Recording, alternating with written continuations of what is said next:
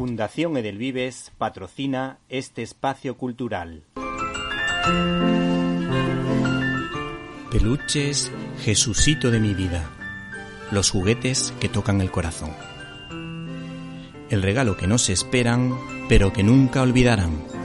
Nos puedes encontrar en www.jesucito.es.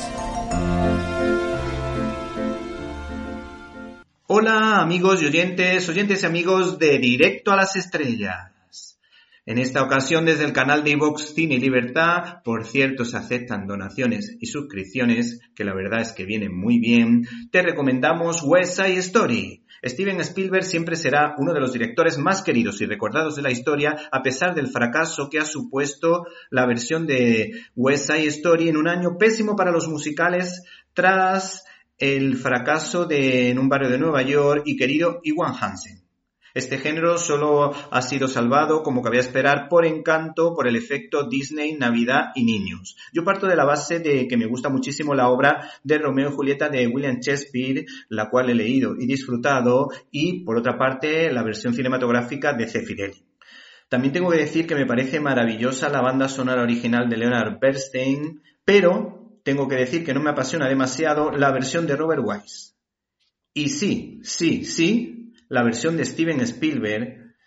Y tengo que decir también que Steven Spielberg de alguna manera se ha estrellado en esta ocasión porque creo que el Rey Midas del cine, creador de Encuentros en la tercera fase, Tiburón, Indiana Jones o El puente de los espías, se ha metido en un berenjenal ya que ha tenido que enfrentarse a una obra maestra del género que es considerada película de culto. No obstante, la versión de Spielberg me resulta más que agradable de ver y sin tener la fuerza de la otra, al haberla suavizado, tengo que decir que a mí desde luego me cautiva muchísimo más. Por otra parte, pienso que los musicales más queridos en España son los que ofrecen una versión mm, de las canciones al castellano, como ocurría con Mary Poppins, Sonrisas y Lágrimas o My Fair Lady, y creo que las distribuidoras se equivocan al no seguir haciéndolo, porque de ese modo muchas más personas irían a ver este tipo de musicales creándose la magia que con buen criterio se hace con las cintas de Disney o Pixar. Creo que engancharía mucho más al espectador. Desde luego hay que ofrecer la versión en inglés, que desde luego es maravillosa, pero creo que también sería una buena opción seguir ofreciendo la versión en castellano. A mí el trabajo de los actores Ansel, Engor y Rachel Zegler me parece muy bueno y hay química entre ellos. Funcionan realmente bien en la pantalla. Como dato curioso, Steven Spielberg hizo un potente casting y descubrió a esta actriz y a otros muchos actores que forman parte de esta producción. La actriz en cuestión, Rachel Zegler, para prepararse el personaje, mm, recurrió a la película de El mago de Oz y para interpretar a María pues se fijó claramente los gestos y miradas de Judy Garland en el citado musical. Y eso es lo que le pedía Spielberg, que mm, captase todos los gestos y miradas de la citada actriz para que luego en el papel de María esta actriz diese el pego que desde luego lo hace realmente bien como personaje latino.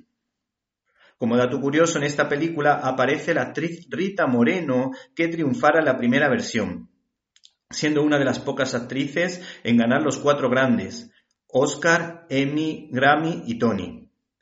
Y hay que decir que en esta categoría especial de los cuatro ases, pues fue la primera mujer latina en conseguirlo.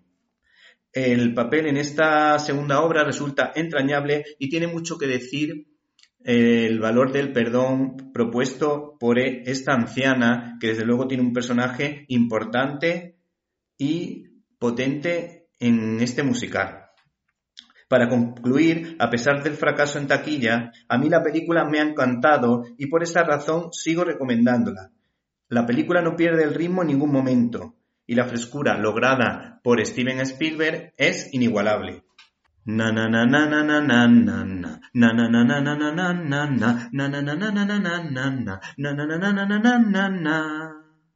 Las coreografías de América, de esa canción tan conocida, son inolvidables y están cargadas de dinamismo.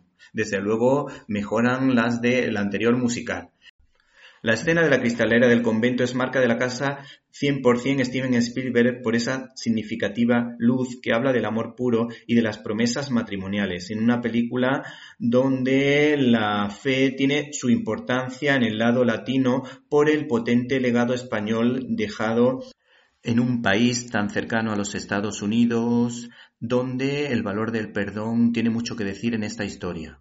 Y desde luego donde queda patente también la oración o el valor de la oración en una escena eh, pequeña y preciosa a la Virgen María. Y esa luz, de alguna manera, está enfrentada a las sombras que se producen por la lucha entre las dos bandas, los Shark, inmigrantes puertorriqueños, y los Jets, inmigrantes europeos, que de alguna manera presentan el lado oscuro de la historia. Por cierto, la canción de María, María, María, María y la del centro comercial son altamente recomendables. Gracias, Steven, por esta magnífica actualización que supera con creces a la anterior o al menos la mejora.